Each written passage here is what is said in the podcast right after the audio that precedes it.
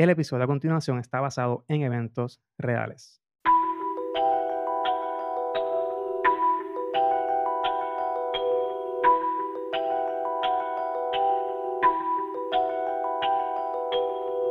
Hola, esto es El Lío de Caso, un podcast basado en eventos reales. Yo soy Héctor Omar Álvarez. Me puedes seguir en las redes sociales como Héctor ALV en Twitter e Instagram o acceder a héctoralv.com y ahí vas a tener los enlaces donde me puedes seguir. Al podcast lo consigues como Lío del Caso en Facebook, Twitter e Instagram o accediendo a líodelcaso.com y ahí vas a tener todos los enlaces a las, a las redes sociales, vas a tener todos los episodios del podcast y los enlaces a las aplicaciones donde puedes escucharlo.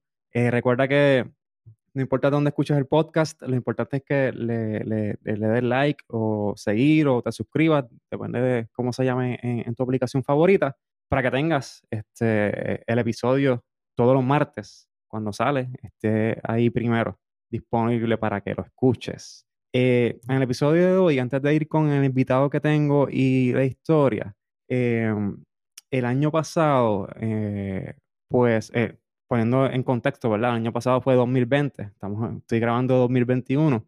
Pues estamos en todo esto de la pandemia y, y, yo me puse a ver NBA y pues, normalmente mi deporte favorito es el baloncesto y, y lo que consumo es la, la, NBA. Entonces, cuando estaba viendo eh, durante esta, esa pandemia deportes, pues solamente vi 10 minutos de la NBA y dije, este año yo no voy a ver deportes porque no podía, no podía eh, ver deportes sin gente en, las canchas.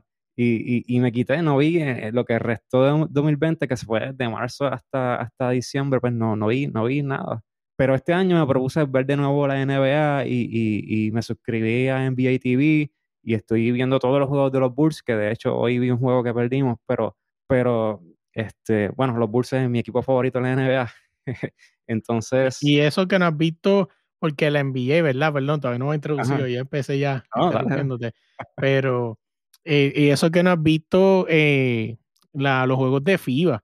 O sea, porque la NBA sí, el público, es público americano eh, festeja y grita, pero no es lo mismo tú ves sentarte en un juego de FIBA sin público, o sea, que ahí donde tú ves las banderas, la gente con las banderas dibujan los pechos, o lo que sea, las barrigas, y ver que eso no está, Ahí sí también da pues, duro. Pues aprovechando que, esa voz que están escuchando, ese es el gran Luis Manuel Rodríguez del podcast Desde la Línea y, está comentando porque él es el experto en deporte. ¿Cómo está? ¿Cómo está? Todo bien, todo bien. Y, y mano, pues te estaba, estaba mencionando que, que, que, no me acostumbré a, a, ver en ese momento la NBA sin gente, pero ya ahora, 2021, estoy viendo los juegos y, y es como que el ser humano, mano, se, se adapta a cualquier condición y ya yo me acostumbré a ver los juegos de la NBA sin, sin público, aunque hay una diferencia, quizás tú, tú tienes una perspectiva ahí. En la burbuja era completamente diferente a lo que está pasando ahora, que están jugando en las canchas de los equipos. Sí, sí. Este, hay ambientación y por lo menos lo que vemos en la televisión, no sé cómo los jugadores están allí, qué están percibiendo, pero en la televisión pues estoy viendo ruidos y, y los jugadores, pues, no, no sé, no sé qué tú, qué tú piensas de...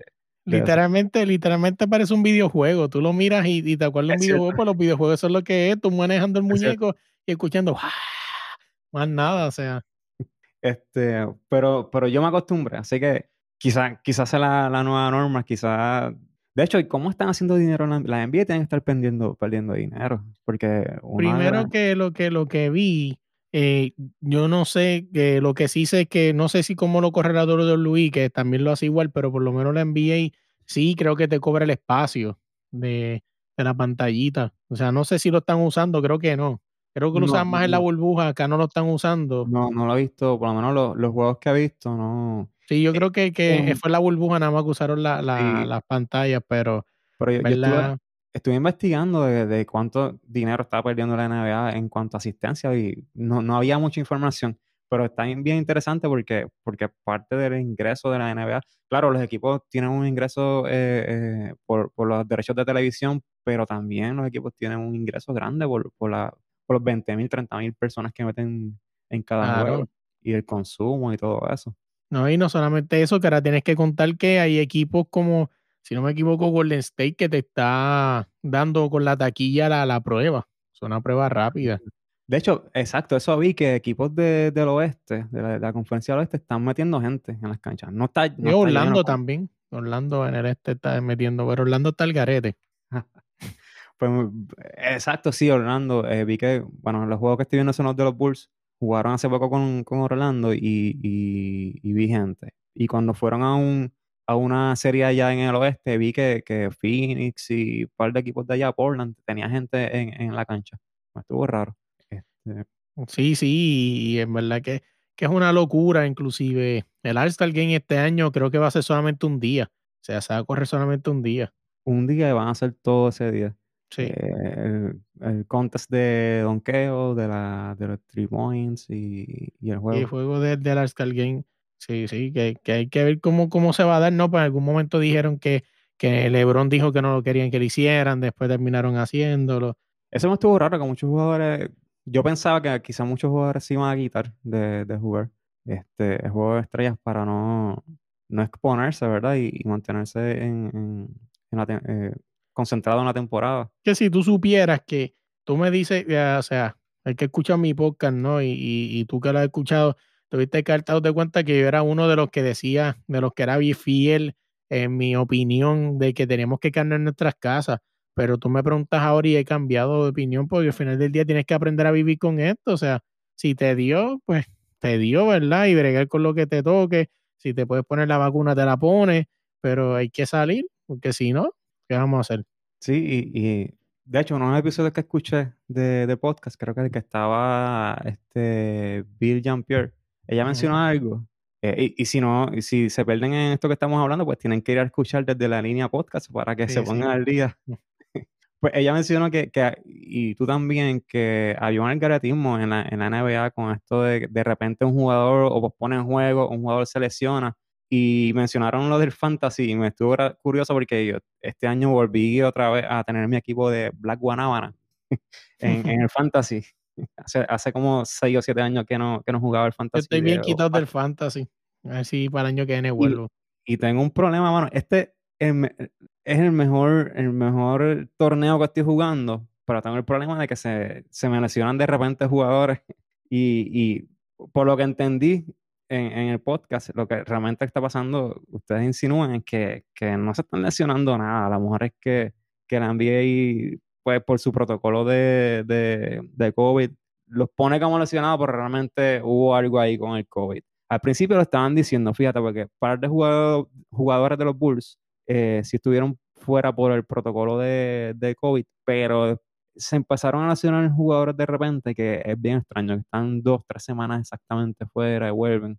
Sí, que, que algo raro, inclusive, este, eh, ya no está pasando tanto, pero al principio de la NBA, o sea, se suspendieron un montón de juegos que vale, bueno, no se han jugado, no sé cuándo, qué harán, si harán algo al final, alguna semana para reponer, porque muchos juegos se suspendieron pues están, están reponiendo, hubo un, juego contra Indiana, creo que fue, de los Bulls, que es, contra los Pistons. Eh, los pospusieron, no, fue contra, contra Indiana, pospusieron y entonces ese día que tocaba jugar con Indiana, con los Pacers, eh, jugaron con los Pistons, que habían, que era un juego que habían, que habían pospuesto también. Eh, pero me imagino que, que, estarán haciendo eso, alternando, se pospone uno, entonces vamos a jugar el otro estamos cerca. no sé qué van a hacer ahí. Este, yo pensaba que al principio de temporada pensaba que se le iba a salir de las manos, por ahora está fluyendo. Vamos a ver qué pasa. Yo espero que no, que la, que Zach no, no le pase nada. Que yo no sé, yo, yo, yo soy fiel creyente de que la burbuja 2.0 hubiese sido mejor. Se hubiesen quedado en Orlando otra vez. No sé por qué ah. no lo consideraron. No, yo creo que hubiera sido aburrido. Hubiera botado mi dinero pagando NBA y TV. Fíjate, quizá a lo mejor por eso volvieron a las canchas, quizá por eso mismo, por NBA TV, porque ya sería aburrido, nadie te va a pagar un... un y, yo creo que no sé si había NBA TV en la burbuja, ¿no? Porque prácticamente podías cubrir todos los juegos de la misma mismo día. Sí, era como si estuvieras viendo una práctica entre dos equipos, como si fuera un preseason. No había el feeling de que estoy en mi cancha, por lo menos. Era la misma cancha para todo. Y, pero, pero ¿qué tal si, si entonces vamos a, a, la historia de hoy? Vamos allá. Tengo, para ti que tiene, tiene que ver con deporte. Tiene que ver con deporte. Eh, la titulé Yo atrapé la maldita pelota. El cuadrangular, el cuadrangular 73 de Barry Bonds. Año 2001. Salió al mercado el Game Boy Advance. Lo tuve. Yo nunca lo tuve. Se publicó por primera vez Wikipedia y 2.977 personas fallecieron en los ataques a las Torres Gemelas el 11 de septiembre. Que yo me hicieron un podcast en un episodio anterior que iba a ser una historia de que yo estaba haciendo ese día. Mira, por casualidad, eh, escribiendo este podcast, eh, este episodio era de 2001. Y yo no sé si tú Mi mamá cumplía años, mi mamá cumplía años. ¿Tú cumpleaños? ¿Tú, ¿Tú, viviste, qué edad tú tenías con...? Eh, sí, sí, estaba en la escuela. Estaba en la escuela. Yo, estaba en la universidad. estaba en la universidad. Si quieres, te voy a hacer la historia primero porque estuvo bien raro. Ese día yo estaba, recuerdo claramente que estaba tomando una clase de álgebra, creo que era, era de matemática, y el profesor estaba hablando. Por alguna razón el profesor siempre hablaba de política en la clase. Antes de hablar de matemática o de repente en medio de la clase hablaba de política. Política y matemática. Pues eh, eh, él estaba hablando ese día de que, ah, no, que Estados Unidos se cree la, policía del mundo y, siempre se pasa metido en otros países y metido en, cosas y después se queja de que, los otros países lo odian y le ponen bombas. Y de repente una, compañera sale afuera a tomar una llamada celular y, cuando entra se para frente, al frente y le dice al profesor, profesor, usted hablando de eso y me acaban de llamar que explotaron las torres gemelas. Wow. Y nosotros como que, ¿de qué, tú, de qué tú hablas, profesor? ¿De qué tú hablas? Y nada, como que se dio la clase y ella como que, sí, profesor, eh, me llamaron que, que, explotaron las Torres Gemelas. Nada, y siguió la clase. Recuerdo que salí, fui, fui a la biblioteca este, y al área de las computadoras y en todas las computadoras que estaban, estaba todo el mundo viendo eh, las fotos de, de, de, la explosión de las Torres Gemelas y eso. Fue, fue algo bien, bien extraño y siempre me acuerdo de ese momento de la coincidencia que hubo con, lo que estaba ¿Has, tenido, la oportunidad de ir a, Nueva York después de, y a exactamente ese lugar? He tenido la oportunidad de ir a New York, pero no al lugar. Se respira como, como, como todavía como que se siente que algo pasó ahí. No sé si te ha pasado cuando tú vas a un sitio donde pasó una masacre, algo así, y tú sientes como que ese, como, como escalofrío, como algo, como un silencio. O sea, Nueva York es súper, tú el que ha ido a Nueva York sabe que ahí el ruido abunda, pero tú pasas ahí y sientes un silencio, como que tú sientes, hay un feeling de que algo pasó como de tristeza, silencio, o sea, algo bien raro, exactamente ahí cuando te paras, ahí donde están las dos cascadas que son la simulación, ¿no? De lo que era la Torre de Mela. ¿Y tú te acuerdas exactamente de ese día o era...? Sí, te digo, mi mamá cumpleaños ese día. O sea, y obviamente pues siempre uno se recuerda, pero está en la escuela. Y me acuerdo que pusieron el, el las noticias en el famoso televisor ese que estaba en nuestra escuela, que era de rueditas. cuando, cuando los profesores no querían dar clases. Así es. Búscate una película ahí en la biblioteca y hazme un ensayo de lo que veas ahí. La eh, educación pública en Puerto Rico. Sí, sí, lastimosamente. Pero, y así fue, y lo vi, y me acuerdo, o inclusive, me acuerdo que después mi mamá un periódico local en Puerto Rico tiró una edición especial de una, de una, de una fotogalería, este, y se veían los cuerpos cayendo como si fueran cantos de, de, de nada, o sea, porque obviamente pues fueron fotos tiradas por fotoperiodistas y se veía y todo eso, fue algo bien brutal. Sí, yo, yo vi un documental que, que decían que las personas que, que, tomaron la decisión de, de lanzarse realmente no, no, no estaban de todo enteradas de lo que estaban haciendo en ese momento. Fue una decisión instantánea que tú tomas entre eh, o me quedo aquí o si me tiro me salvo. Eh, pero no calculaban que si se tiraban, pues obviamente iban a morir también.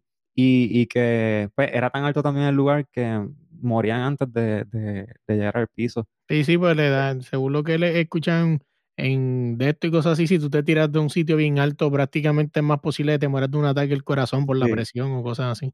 Pero la decisión de, de, lanzarse era, eh, el, cerebro la toma en milésimas de segundo y es cuestión de, que no me quiero quemar. Entonces, eh, hay una ventana aquí, pero no, no, no fue algo consciente de que me voy a tirar, me voy a, quitar la vida. No, no, no fue de esa manera. Eh, mientras tanto, ese año 2001, en un parque de pelota en el área de San Francisco, Barry Bonds pegó el mítico cuadrangular 73.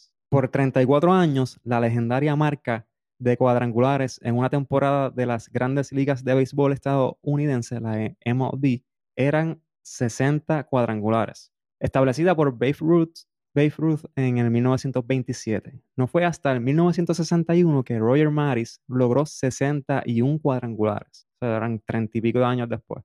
Pasarían 37 años más para que Mark McGuire pegara 70 cuadrangulares en la temporada de 1998. Luego apareció un jugador que era tan bueno en la defensiva como en la ofensiva.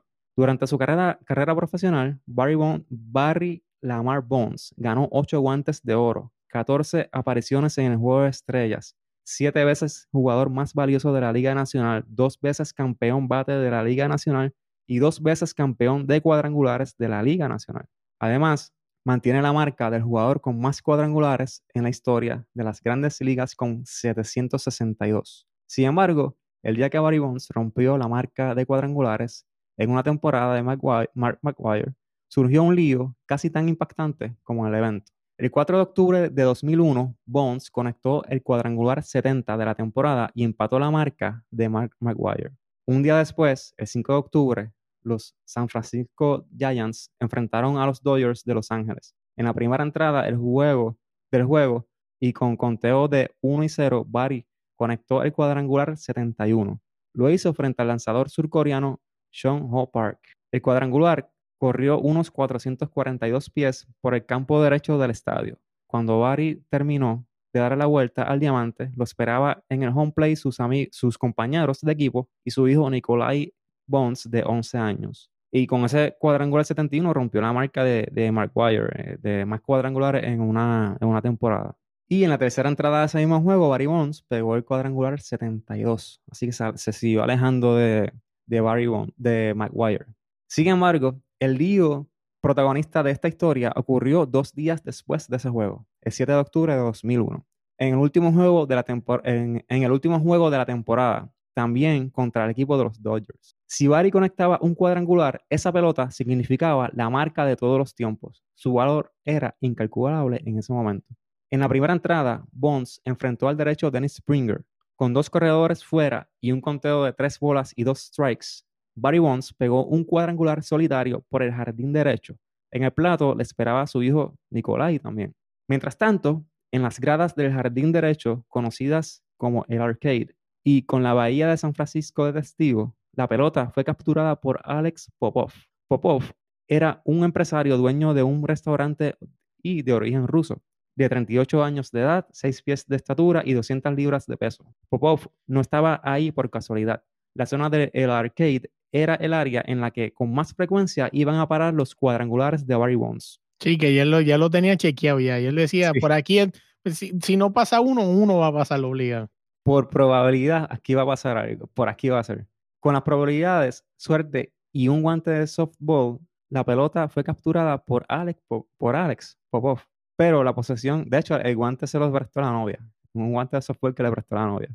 Pero la posesión solo duró unos segundos. O sea, él, la pelota fue básicamente donde estaba él, la capturó y unos segundos después, cuando atrapó la pelota, un grupo de personas se abalanzó sobre él, lo tiraron al piso y tenía dificultad para respirar. Hizo todo lo posible por no perder eh, ese tesoro que tenía.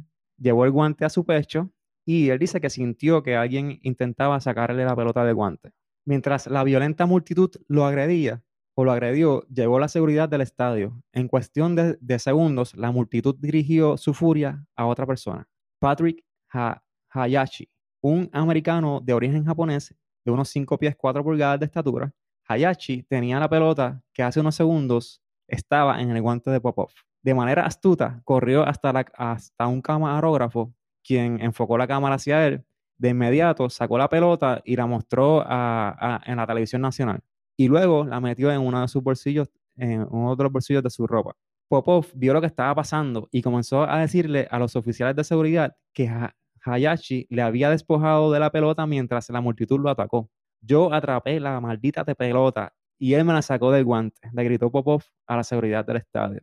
Y básicamente ese fue el lío que llevó este caso a los tribunales, porque Alex Popov, que fue el que capturó la pelota inicialmente, le reclamó reclamó que él era el dueño de, la, de la, pelota, eh, este, porque fue quien, quien, quien la atrapó. Y entonces dice que Patrick Hayashi eh, se la quitó, ¿verdad? Eh, y Patrick, y por otro lado, Hayashi reclamó que él era el dueño de la pelota porque él fue el que la encontró. Él dice, Hayashi dice que él estaba, estaba parado y la pelota rodó y la cogió.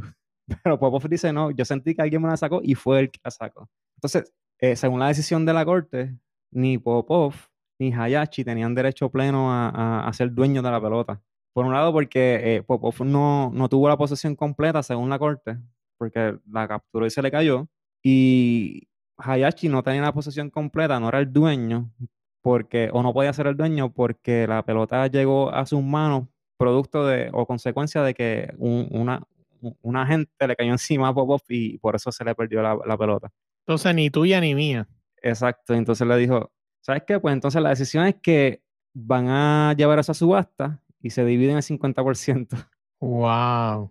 ¿Qué pasa? Está interesante porque cuando estaba en el Revolu S, Barry Bonds dijo, le preguntaron, en, ¿qué, ¿qué, deben hacer? Ay, yo creo, y Barry Bonds dice, yo creo que deben vender eso ahora y se dividen los chavos. Este, pero ellos no hicieron caso, no hicieron caso, contrataron abogados, fueron a la corte y, pasaron varios años y en ese transcurso de tiempo la pelota perdió valor. Claro. Costaba como, la, la de Maguire la habían vendido yo no sé en cuántos millones, esta en ese tiempo decían que que podía costar 1.5 o un millón de dólares.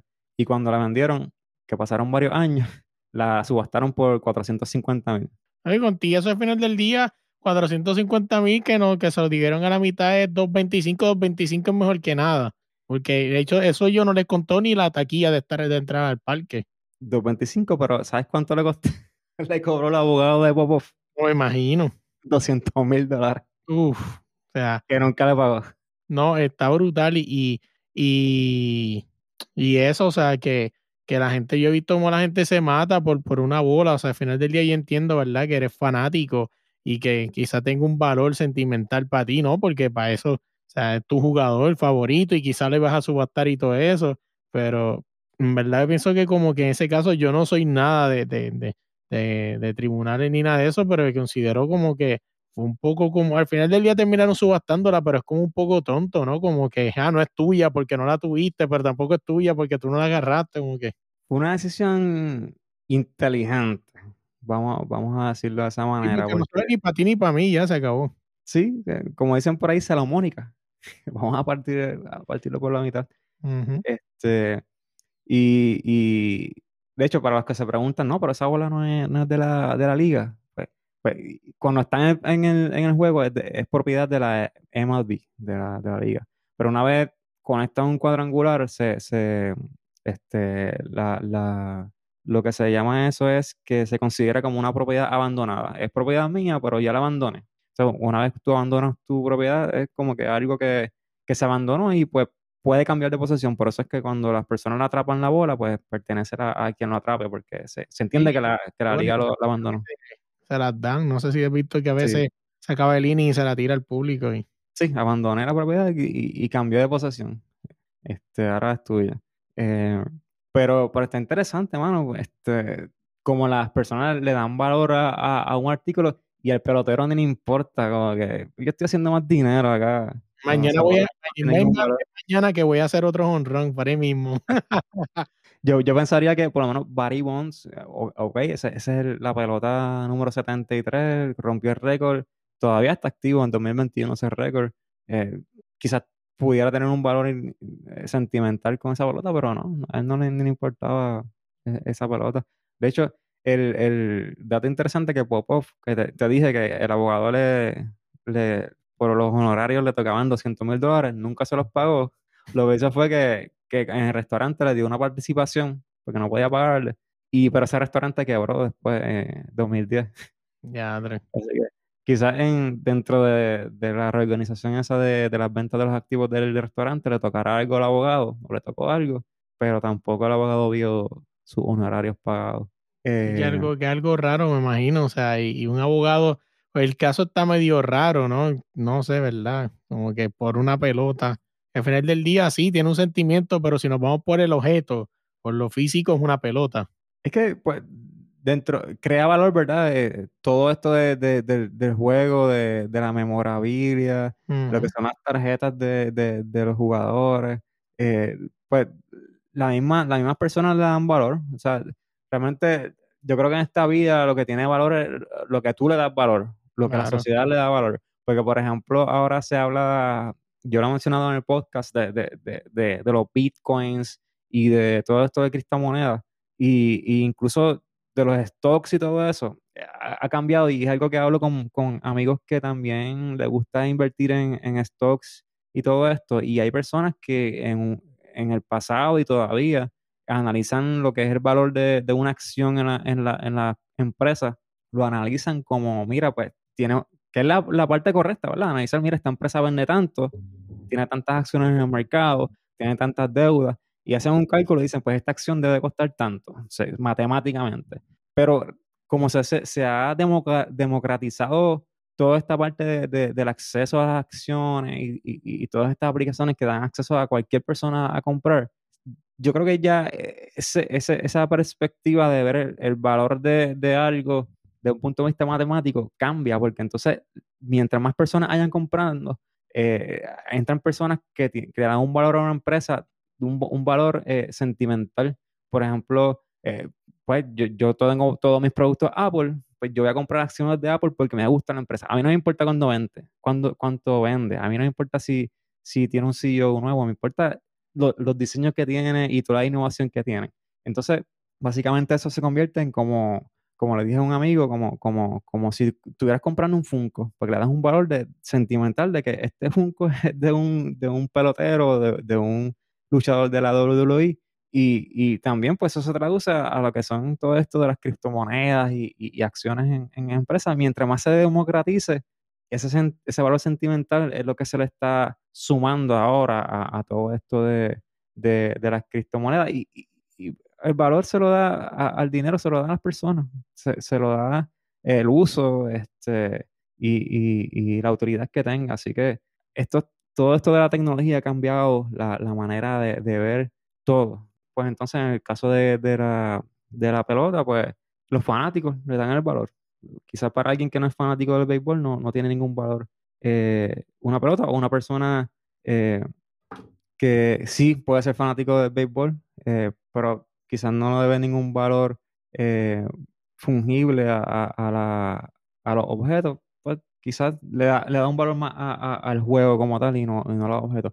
Pero pues, vivimos en una sociedad tan, tan disfuncional y diferente que pues, surgen todas estas estas maneras de, apreciar. No, no, así Yo creo que podemos terminar este episodio. Este, gracias, Melo, por, por, por venir y tener este uno a uno con, con, con el lío. ¿Dónde te pueden conseguir? Oye, antes que todo, gracias de verdad por invitarme. Como te dije, este, he escuchado el podcast y, en verdad me parece súper súper interesante la dinámica, ¿no? Porque este, pues hay otros podcasts, ¿no? Como Cucubano, saludo a Manolo si escucha esto, donde la gente va y le cuenta una historia a Manolo. O sea, en tu caso no, tú invitas al invitado y le cuentas una historia, o sea, algo que aparece, que ha, que ha pasado en el mundo, como te dije, o sea, he escuchado muchos podcasts que me han llamado la atención, como uno de, la habitación de número 38, algo así, creo que fue uno de esos. Eh, sí, esa fue, la habitación tiene un número, sí, sí alguien que, le, que, lo, que lo asaltaron. Este, también el, del último ese de, del Bitcoin, o sea, y la, dark web y esas cosas que mucha gente cree que es mentira. Yo, yo no nunca he entrado, pero si dicen que existe, tiene que existir, o sea. Sí, eh, bueno, el podcast está basado en eventos reales y, está basado en casos que realmente llegaron a los tribunales. Y yo tampoco nunca he entrado al dark web tampoco, pero sé que existe, sé que está por ahí. Y nada, y, contestando tu pregunta, gracias de verdad por la oportunidad a ti y espero que se repita y mano, y espero tenerte por ahí en el podcast. A nosotros nos consigue en cualquier plataforma de podcast donde escuchen esto, ahí mismo puedes buscar el podcast desde la línea, le suscribe, le da cinco estrellas, lo comparte, sea, nos buscas en Instagram como desde la línea podcast que tenemos algo allí bien pendiente, queremos tratar de llegar a los mil followers antes de verano. Si llegamos antes de los mil followers antes de junio específicamente, vamos a hacer un doble sorteo de, dos camisetas, del, obviamente uno y uno a cada participante del jugador que tú quieras en cualquier parte del mundo del equipo que esté, así que pasen por allá por Instagram. En Instagram, exacto. Sí. En Instagram. Sí, pues, Facebook, yo, yo me desvinculé de Facebook. Sabes que yo, yo no entro mucho a Facebook tampoco. Entro para ver qué está pasando con la familia. Y no, pero no lo, no lo utilizo. No creo contenido ahí. Fíjate, en Facebook, Facebook es algo bien raro. Por ejemplo, yo tuve dos páginas que llegaron como a casi 15 mil cada una y las perdí por derechos de autor, pero, o sea, yo no hacía mi página, yo hacía con mi página lo que hace cualquier página de deporte, o sea, compartirles si highlights, cosas así, y me desmotivé, de verdad, porque nunca le vi, o sea, yo le pregunté, entonces cayó esto la pandemia, entonces no puedes hablar con nadie para que te, te, haga caso, ¿verdad? En el caso, valga redundancia, de Facebook, así que lo dejé así. Pero por, por derechos de autor te lo quitaron, ponía videos, sí, eso. Este, son changuitos con, con esos, este, YouTube y Facebook. de hecho, yo tengo una página por allí que ni le doy mantenimiento, que yo la hice hace como 10 como 10 años, yo creo, hace bastante tiempo. Se llama Frases de mi ex y era como que ponía frases de... Literal de tu ex. No, no de mi ex, pero me inventaba frases de como si fueran de, de ex. Mucha gente se identifica con eso y le da mucho like, pues dice, así hice la mía. Sí, exacto, y tiene casi 10.000 followers y yo no, ni siquiera la mantengo y todos los días me llegan notificaciones de que alguien le dio, le dio like a la página. Eh, voy a tener que hacer alguna, que sea una camiseta, t-shirts o algo y vendérsela a ver si saco, saco algo. Este, pues, eh, ah, el, tu podcast es de deporte, pero no se limita a eso, también tiene eh, entrevistas con, con artistas, este, Sí, básicamente mi podcast se divide en dos, y, en dos. Y es los lunes donde hablamos de deporte, ¿no? Este típico podcast de deporte donde pues, despellejamos a todo el mundo, vacilamos, también va a hablar un poco de música, ese traemos un par de temas libres interesantes, pero los jueves es que sí, ese pues es más eh, lo que le llamamos uno para uno, ¿no? Que es donde traemos jugadores y, y básicamente lo que hacemos es que el, el, podcast se trata sobre música, deportes y temas libres, o sea, y gaming de vez en cuando, pues básicamente eso es lo mismo que vas a conseguir en los jueves, ¿no? Hemos tenido personas como, me viene a la mente Tatiana, la reina de los niños, o sea, que es una cantante grandiosa en México, o sea, es una leyenda de la música infantil en México. Eh, Nacho Beristain, o sea, una leyenda del voceo en México. de acá, más local que quizá a lo mejor sepa, pues hemos tenido a Rafael José, al payaso Remy, Natalia Lugo, eh, Lisa M. y la parcha. de gente, la parcha. Este, sí, está bien interesante, es una mezcla de deporte y pero no es este programa de deportes como, como quedando eh, los boxcore ni nada. Eh, y nosotros pues hablar, eh, este, lo que hacemos es que si lo hacemos, es este típico, no es este, por eso cuando digo este típico podcast de deporte, quizás no lo es, porque sí, quizás lo que hacemos es que reseñamos los juegos que para nosotros fueron los más interesantes del día. Un ejemplo, vamos a ponerle que de momento los Lakers perdieron por 40 puntos contra Chicago Bulls, por poner un ejemplo. Pues ese lo vamos a reseñar porque pues él como que, pero no, no como tú dices, no es este típico podcast de deporte donde están una hora el boss score, ¿no? Que si LeBron metió 40 puntos y tiró este, 40 de 10, ¿no? Eso, eso lo ven en, en Twitter. Este, pues gracias, gracias por, eh, este, por, por, estar en el podcast. Eh, recuerden que al lío, al lío del caso lo consigues como lío del caso en Facebook, Twitter e Instagram y líodelcaso.com. Recuerda todos los martes un nuevo episodio de El Lío del Caso, un podcast basado en eventos reales. Nos escuchamos en el próximo episodio. Bye bye.